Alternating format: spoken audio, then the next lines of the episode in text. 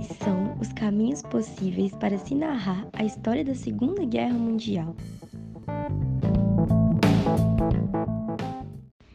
Um dos caminhos possíveis para se narrar a história da Segunda Guerra Mundial é a visão daqueles que foram vítimas do preconceito por parte dos nazistas. O Diário de Anne Frank e o Museu de sua casa, em Amsterdã, nos traz essa visão de guerra. Sendo assim, iremos discutir esse ponto de vista. A Alemanha, após perder a Primeira Guerra, sofre uma onda comunista, porém nem todos os trabalhadores e cidadãos alemães da época concordavam com esse sistema sociopolítico. Por conta disso, uma influência nacionalista exacerbada, conhecida como nazismo, surge no país, tendo como marca inicial a presença de Adolf Hitler no Partido dos Trabalhadores, em que pregava ideias nacionalistas sobre a honra alemã, ódio aos judeus e superioridade da raça ariana. O nazismo crescia junto à crise e à necessidade de mudança.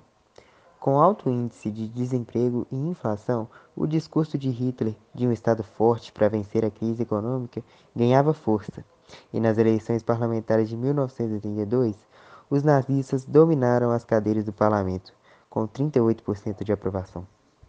Em 1933, Hitler foi nomeado chanceler do Estado alemão, dando início ao Terceiro Reich. No mesmo ano, Hitler culpou comunistas por um incêndio no prédio do parlamento alemão. Ele decretou estado de emergência e dissolveu os direitos civis na Alemanha, acabando também com os partidos opositores, oficializando assim a ditadura nazista.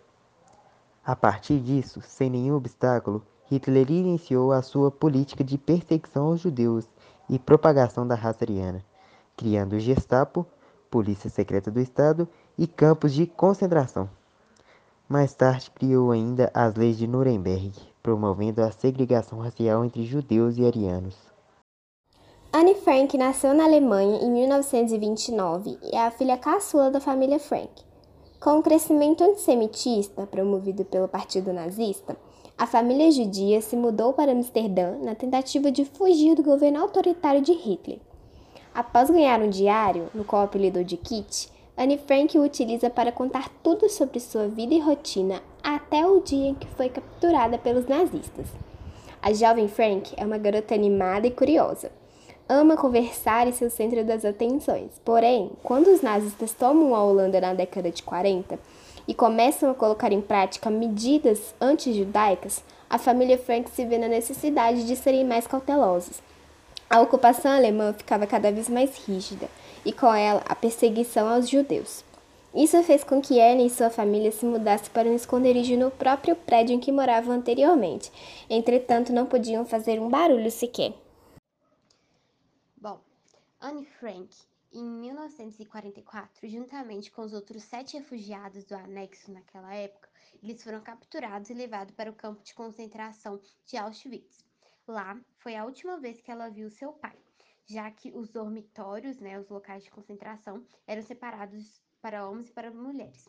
Ela ficou juntamente com sua mãe e com sua irmã por algum tempo, mas depois ela e a sua irmã foram levadas para outro campo de concentração. Isso já em outubro de 44, e o nome do campo era Bergen-Belsen.